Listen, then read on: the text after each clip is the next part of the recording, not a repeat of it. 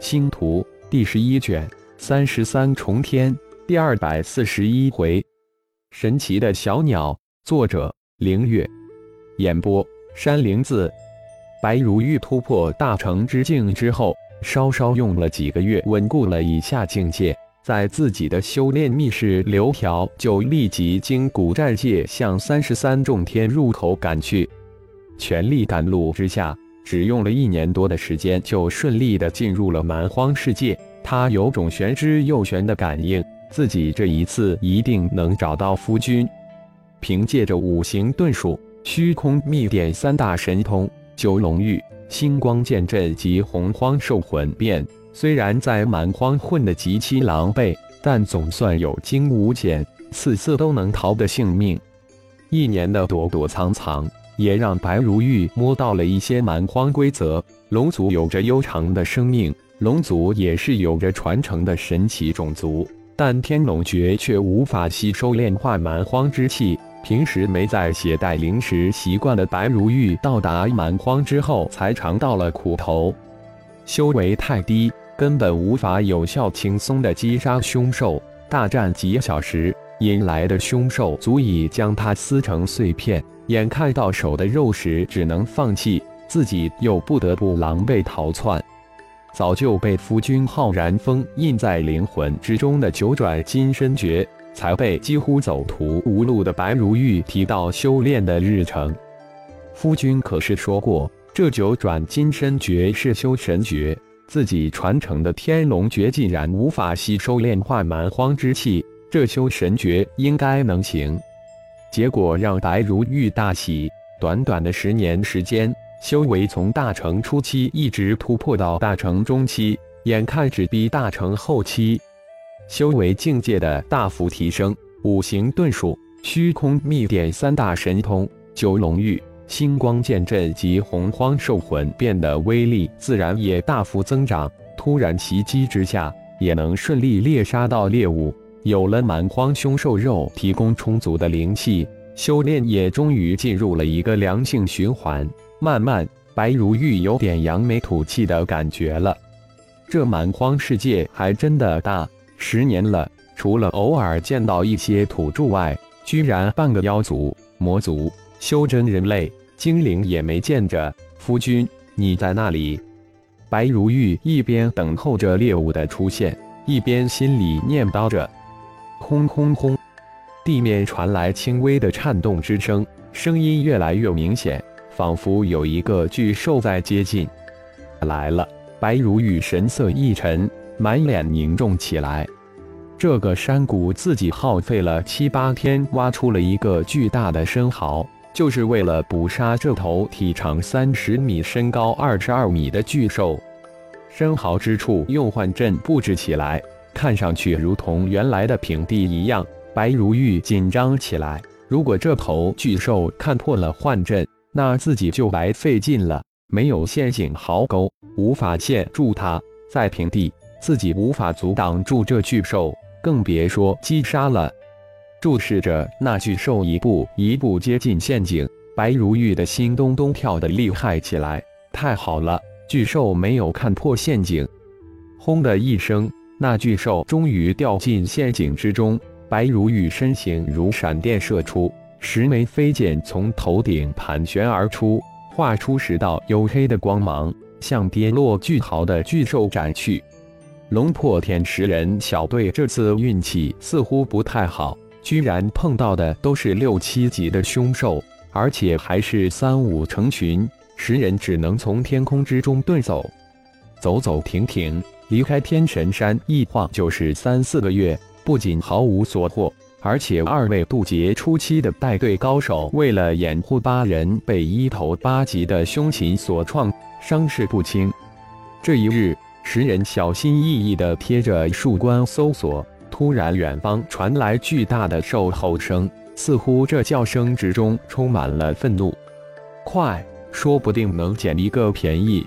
其中一龙族说道。身形突然急增，向前射去。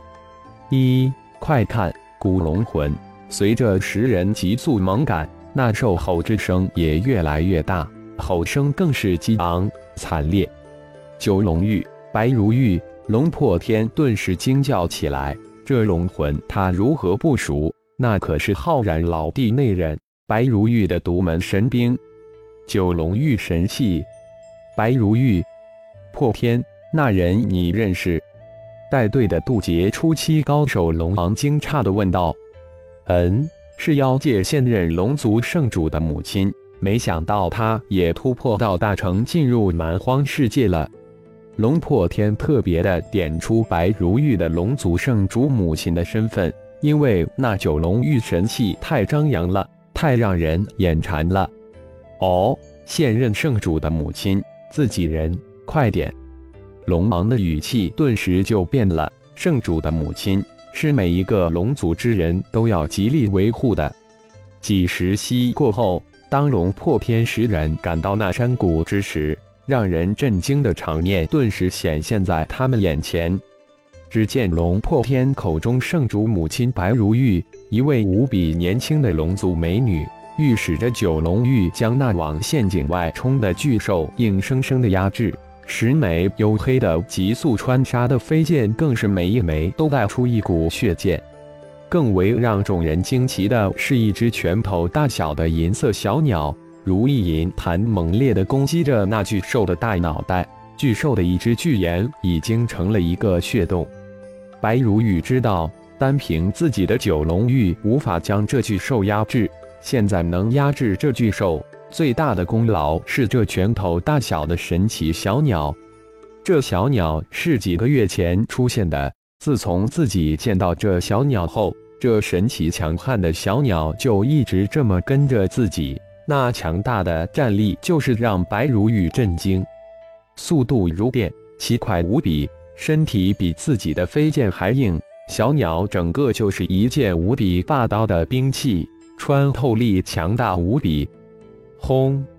那小鸟像一枚银色炮弹，将巨兽最后一只眼睛轰碎。嗷！巨兽发出无比凄厉的惨叫之声。就在此时。白如玉手指虚空一点，十枚黝黑飞剑瞬间化为一柄巨大黑剑，扑哧一声，从巨兽的破碎的眼眶之中刺了进去。嗷！随着巨兽最后一声惨叫，巨大的身体轰然跌入巨坑之中，随即毙命。手指掐诀，白如玉收回九龙玉及飞剑，这才施施然转过身来。面向刚刚赶来的十人，激动地叫道：“大长老，终于找到你们了！”白如玉，真的是你，真是太高兴了！龙破天也兴奋地迎了上来，同时传音道：“如玉，不要在人前提星光盟的任何事。”白如玉一愣，但瞬间恢复过来，看来星光盟似乎不太妙，赶快收了那巨兽，此地不宜久留。龙王感应到有大量的凶兽向此处赶来，立即叫道：“哦，好！”白如玉感应了一下，当然知道，应了一声，转过身，迅速将那庞然大物收入戒指空间之中。自己的戒指空间可有百万立方左右。龙王及众龙族高手眼球掉了一地，好大的戒指空间！走吧。我有一个临时休整的地方，很隐蔽，也很安全。白如玉说完，带着化为一道流光而去。跟上，龙王也轻喝一声，十人也瞬间身化流光，紧随白如玉而去。而那只神奇的小鸟也一飞冲天，瞬间消失在云际之中。白如玉知道自己无论如何都不会被那小鸟跟丢。他肯定在高空紧紧地跟着自己。经过整整半个月的跟踪，浩然终于找到了纳塔古园中心古矿核心地带那具大祭坛发出的波动连接的地方。纳塔古园与古沼交界处的另一险的迷失谷，迷失谷确切说不是一个山谷，是一片巨大的原始丛林。从天空上往下看。这个原始丛林看上去就是一个巨大无比的山谷一般，因此称之为迷失谷。除了凶兽，无论谁进入都会永远迷失其中。迷失谷向西比邻古沼，浩然的神念只要进入迷失谷地带，就会无缘无故的消失，没有反弹，没有扭曲，直接消失无踪。